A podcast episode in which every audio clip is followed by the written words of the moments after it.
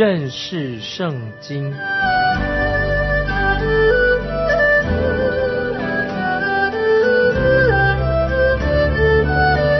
认识上帝的话，把上帝的话带到全世界。本节目是由认识圣经机构和环球广播电台联合制作，欢迎收听。亲爱的听众朋友，你好，我们又在空中见面了。欢迎您收听认识圣经这个节目，我是麦基牧师。我们要谈到祭司，就是当祭司进入会幕侍奉之前，必须要先在洗濯盆来把自己洗干净、洁净自己。我们也当自洁，才能够被神所使用。我们要看出埃及记第三十章二十五到二十七节。这里这样说：按坐香之法调和，做成圣膏油，要用这膏油磨会木和法柜、桌子与桌子的一切器皿。在今天我们谈到恩膏，恩膏是什么呢？恩膏就是神圣灵的膏抹。我们领受这个恩膏的时候。就可以明白神的真理，明白神的话。因此，圣经对我们变成是个非常真实的，就是神的话，不是因着老师们所教的，也不是因为传道人的关系，而是神圣灵应用神的话，使用神的话，使我们可以明白，只有圣灵能够高摩你，高摩我，你并不需要找人来把膏油倒在你的身上，只要去找神。就可以得到神的高摩。你对神说：“神啊，求你开启我的心思意念，让我能够明白你的话。”在新约约翰一书二章二十节，你们都曾那圣者受了恩高，并且知道这一切的事。这个恩高的意思就是指到高油。这个恩高是神赐给我们的。同样在约翰一书第二章二十七节。这节经文非常的重要，告诉我们说：你们从主所受的恩高常存在你们心里，并不用人教训你们，自有主的恩高在凡事上教训你们。这恩高是真的，不是假的。你们要按这恩高的教训住在主里面。这些经文太宝贵了。当你与神同工的时候。神的圣灵就能够开启你的心思意念，让你明白神的话，它是真理。神给了你我是何等大的祝福。今天有许多人，他常常问说：生命的意义是什么呢？我今天该做什么事呢？我该怎样表达我的需要呢？亲爱的听众朋友，我们可以直接的来到神面前，你就求神赐下圣灵，把他的话。神的话活现在我们的心中，让我们可以得到从神来的真正的喜乐。接着我们看出埃及记三十章三十四节到三十六节，耶和华吩咐摩西说：“你要取馨香的香料，就是拿他福、斯喜列、喜利比拿这馨香的香料和净乳香，各样要一般大的分量。”你要用这些加上盐，按做香之法做成清净圣洁的香。这香要取点捣得极细，放在会幕内法柜前。这里我们看见，就像我们在第三十四节所看到的一样，香这个香是由新香的香料，就是拿佛他、斯喜列、喜利比拿。和净乳香混合而成的一种香料，拿他佛的意思啊，它是一种树的树枝的胶，树枝胶是从基列山上的树木当中吸取出来的，也称为基列乳香。激烈的香，斯喜列是从一种有壳的水中生物身上吸取出来的，这种水生动物长得很像螃蟹。西利比拿是从叙利亚植物的叶子当中吸取出来的，要把这些新香的香料把它磨碎，捣得很细，这是一种秘方来制成这种香料。现在这种秘方已经应该是失传的，这些香料的混合物会散发出甜甜浓浓的香味，外人是没有办法去把它复制这种香料，也是不能够用其他的香料来取代的。接着我们看三十七、三十八节，你们不可按这调和之法为自己做香，要以这香为圣，归耶和华。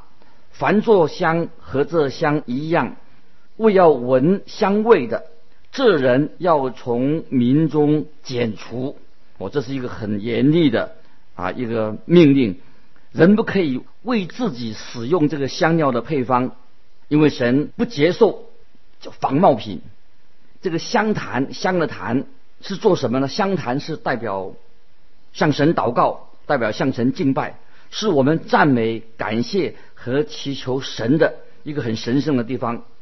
所以香不可以复制的，人不可以拿这个香料的配方来取悦自己，或者用来制成其他的香来取悦人、讨人的欢喜。所以这个香料不是来做完取悦人的敬拜，因为这个香不是用来取悦人的、讨人欢喜的。所以圣经说我们要用心灵和诚实来敬拜神。我们用有时用各种的方法吸引人啊来到教会，但是只有神的话、神的真理是最好的一种香料，把人领人进到教会来。神的话应该是教会当中是放在一个最重要的位置上，每一件事情都要以神的话语作为中心。神的话语可以吸引人来认识神。在我们结束出埃及记第三十章之前啊，我们出埃及记三十章快查完了，有两件事情我要特别强调的，就是讲到在圣所里面。有两种祭坛，一种祭坛是叫做燔祭的祭坛，在这里是用来对付人的罪。燔祭的坛是神用来对付我们人的罪。这个燔祭是代表属世的人啊，还有人就是一个罪人，说明这个来神来解决人罪的问题。香坛这个香的坛呢，是代表。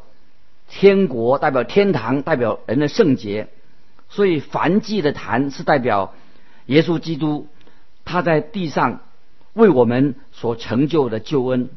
这个香坛是代表耶稣今天他在天上为我们所成就的事情，同时也代表了我们的祷告，代表我们的敬拜，用香坛来代表。香坛就是也代表着耶稣基督在天上正为我们祷告。他是真正的在赞美神，耶稣他为我们祷告，在天上为我们祷告的那那一位，他为了我们的缘故，他真正的在敬拜神。主耶稣他是我们的代祷者。那么今天我们怎么样来学习敬拜神呢？我们不是来到留学的祭坛的前面。不是以一个罪人的身份接受耶稣基督做我们的救主，不是的。我们现在要进到圣所里面，哪些我们要进到圣所？我们在来到这个金色的香坛那里之前，在这个金色的香坛里面，并没有祭物，因为我们人基督徒罪的问题已经在燔祭的坛上已经解决了。燔祭的坛是解决我们罪的问题，已经解决了。我们是来到香坛的面前，当我们敬拜神的时候，必须要把罪的问题先解决好。事实上，燔祭的坛是一年只有一次用血来使它成圣。今天我们基督徒，我们已经在神的爱子里面已经被神。接纳了我们了，已经神已经接纳了我们了，所以我们可以来到神面前，也知道神我们的天赋听我们的祷告，因为基督耶稣已经为我们的完成了救赎的工作，我们的罪的代价已经耶稣为我们代赎了。这是一个很奇妙的讲到梵祭坛跟香坛它功用不同的地方。好，现在我们来看进到出埃及记第三十一章啊，我们翻到出埃及记第三十一章，看看这里面啊要讲的对，告诉我们一些什么样的真理。这里并没有提到讲解叙述有关于账目的事情，或者只是在。颁布律法和会幕的制造之间有一段的空档。这个时候，我们知道摩西已经在山上，在西乃山上已经待了很长的时间。因摩西要接受神吩咐他一切所有的命令的细节，所以当以色列民在山下等待的时候啊，已经慢慢有点不耐烦了。在三十一章这一章里面。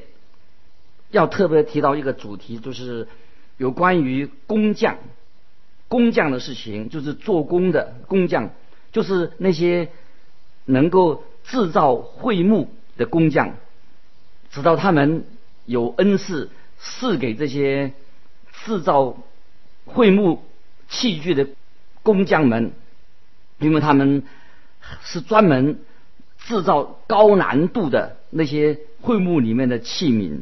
接着我们来看，在三十一章一到六节，耶和华小玉摩西说：“看呐，犹大支派中户尔的孙子乌利的儿子比萨列，我已经提他的名招他，我也以我的灵充满他，使他有智慧、有聪明、有知识，能做各样的工，能想出巧工。”用金银铜制造各物，又能刻宝石，可以相砍，能雕刻木头，能做各样的工。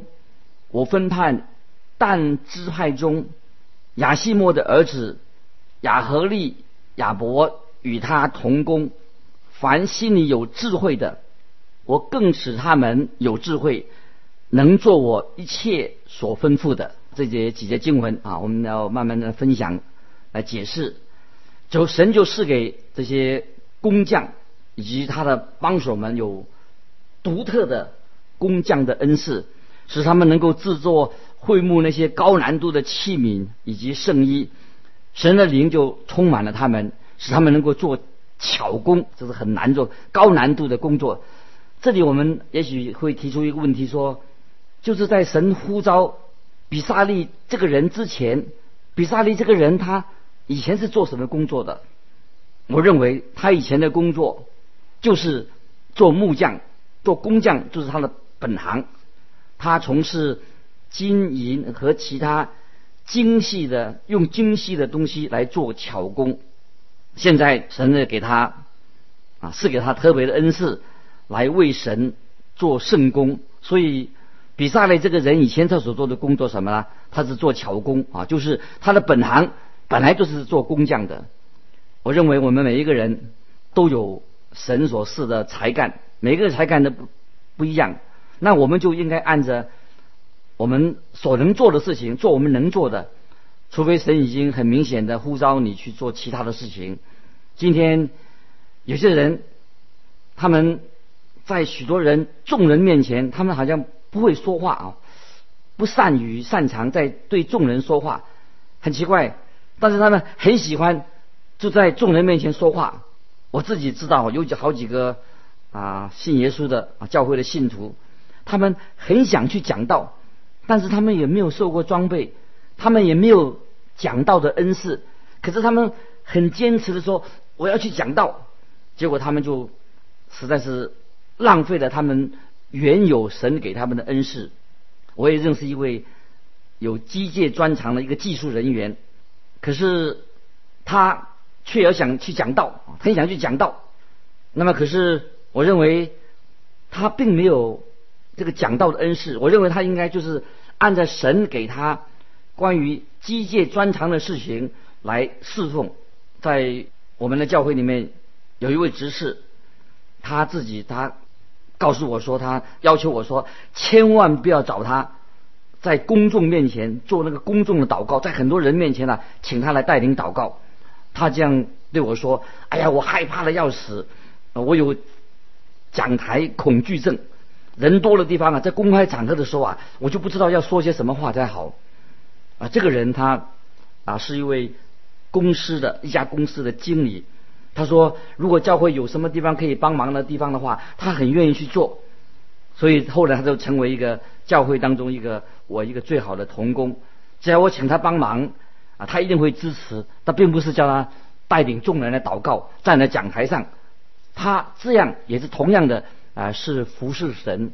虽然他并没有讲话讲道的恩赐，但是他对于神给他的恩赐，他很忠于他自己神给他恩赐在做工。这个就是同样的是非常荣耀神的。比萨列这个人可以说表示。代表着我们今天很多我们已经信耶稣的朋友们，他可能会说：“他说也许会他这样说，主啊，我想穿上像亚伦那种那件圣衣穿在我的身上，我要像亚伦一样那样服侍你。”但是神会对他说：“我不要要你像亚伦那样的服侍我。”这个意思是什么呢？就是比萨列他的恩师。跟亚伦的恩赐是一样的，也许比萨列的恩赐比亚伦的恩赐更加重要，是建造会幕方面是不可缺少的。比萨列他的恩赐要建造会幕的话，非要有他这种的恩赐不可。他可以为将被神所用。今天啊，神也会给你一个你能属于你自己能够发挥的恩赐。神给我们每个人的才干。恩赐都不太一样，所以我们要把神所给我们的才干、我们的恩赐为神所用，这是非常重要。不是要去学别人做他的工作，做神要我们做的工作。神的圣灵会带领我们，会用我们的恩赐来服侍他。因为神给我们每人的才干、我们的恩赐不是完全一样的。今天在教会里面有一种不正确的、错误的一种观念，他认为说，如果啊你。我没有办法参加诗班，那我就去教主日学。如果不能教主日学，那我或者是我去讲台讲道，或者说我来做接待啊。不然的话，好像我们除了这个以外，我们没有什么可以做的。在教会里面，好像没有其他的事情可以做的。但是事实上，神可以用我们不同的恩赐来服侍神。每一个人在神面前都应该慢慢的知道他到底有些什么恩赐。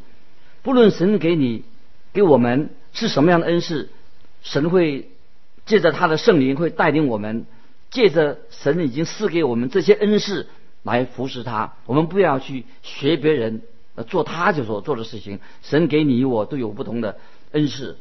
在这一章里面，三十一章里面，还有也是很重要、很有意义的事情，就是教导我们有关于遵守安息日的事情，要遵守安息日。很多人会忽略了关于安息日的事情。在神创造世界之后，神就把安息日这个吩咐给人人啊，都应该去遵守安息日。当我们读到摩西律法当中的时候，我们就看见神要以色列民指向以色列民要遵守十诫之一，就是要遵守安息日。在这里啊，很清楚的。啊，说到这是安息日，是属于什么？是属于以色列民，他们应该遵守的，是属于以色列人所要遵守的。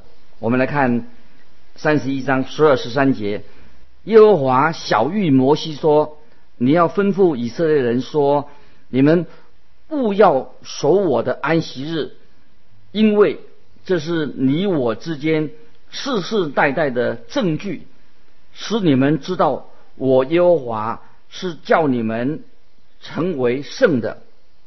这里很清楚的是指向安息日是特别给以色列人遵守的。我个人认为，安息日并不是神把安息日要教会啊遵守的。那有人问我说：“哎，是不是安息日在什么时候已经改变了。那我的回答是什么呢？安息日从来就没有改变，安息日仍然有这样的规定。但是对教会来说，对教会来说，这是已经废除了，就是教会不再守这个礼拜六、周六的安息日。我们已经没有在星期六守安息日这样的一个律法，因为我们没有守星期六的安息日，因为原因是什么呢？因为主耶稣在这一日安息日，耶稣已经钉死在十字架上。我们不是服侍一个已经死掉的基督，不是服侍死的，在礼拜六，在第七日的。第一日，啊，就在七日的第一日，主耶稣已经从死里复活了。所以教会从一开始，教会就是在七日的第一日，七日当中的第一日，一起聚会敬拜。这个就是七日的第一日，就是教会的诞生的状况。在五旬节，我们看到五旬节是在安息日之后。安息日没有错，在最开始神创造世界的时候是给全人类的，但是亚当夏娃犯罪以后，人离开神之后，神就把安息日这条规则专是给以色列人遵守的哦，这是我们啊提醒大家，就是人犯罪以后，人离开神以后，就把安息日这个诫命专给以色列人去遵行。守安息日，再看三十一章十四节，所以你们要守安息日，以为圣日。凡干犯这日的，必须要把他治死；凡在这日做工的，必从民中剪除。今天有些人这样说，他说：“他说我们也要守安息日。”那么我就要问他们一个很简单的问题。那既然你说我们大家都要守安息日，那么，那么是不是我们真正的一直是守礼拜六的安息日呢？那那些没有守安息日的人啊，按照这个诫命所说的，是否就要按照律法的规定把他处死呢？我们看这个这个经文所告诉我们的三十一章出来这些十五节六日。要做工，但第七日是安息日，是向耶和华守为圣的。凡在安息日做工的，必要把他治死。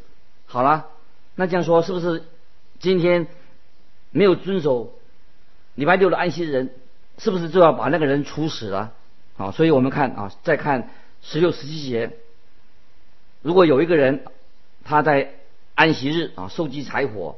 他在以色列人当中，按照以前的规定的话，就要被石头打死。这个诫命说的很清楚嘛。凡在安息日做工的，必要把他致死。那今天你知道安息日收集柴火，他在以色列人当中就要被石头打死。我们看十六、十七节，故此以色列人要世世代代守安息日为永远的约，这是我以色列人永远的证据。这是我和以色列人永远的证据。因为六日之内，耶和华造天地，第七日便安息舒畅。这段经文里面可以说是告诉我们一个属灵的功课，非常的清楚，是要叫以色列人他们要遵守安息日。这安息日不是给现代的教会的，因为以色列人是属于在神创造万物造人的时候啊最先蒙召的子民，所以以色列人是神在地上。蒙召的第一批啊，最先的子民，但是教会后来神设计的教会是神新的创造。以前是那个安息日是给神的选民所招来的选民，要他们蒙召的选民以色列人遵守的。那么现在教会是神借着耶稣基督一个新造的新的创造，所以教会是遵守新的规定。那么这规定是什么？就是七日的第一日。我们一起在主日啊一起崇拜啊，这是从今天我们分享的经文里面啊，我们可以领受到这个教训。那么我请问今天啊，我们每一位听众朋友，你有没有在主日我们放下一切的工作，来到神面前敬拜着。我们要守七日的第一日，就是知道我们敬拜从死里复活的救主。现在他已经在天上为着你，为着我正在祷告。